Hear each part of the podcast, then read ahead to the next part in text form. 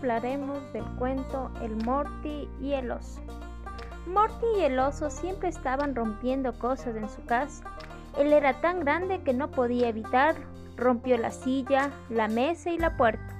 Una noche rompió la ventana de su cuarto. Cuando despertó a la mañana siguiente había polvo por todas partes. Esta casa es un desastre. Necesito una casa nueva, dijo Morty. Entonces buscó una empresa que le ayudara a encontrar una casa propia para él. Esto fue lo que él halló. Enseguida llamó al teléfono de contacto e hizo una cita con un representante, quien le ofreció ir en la tarde para llevarlo a conocer varias opciones. Morty empacó en su maleta y cuando el representante, el señor Morris, llegó y abandonaron la casa.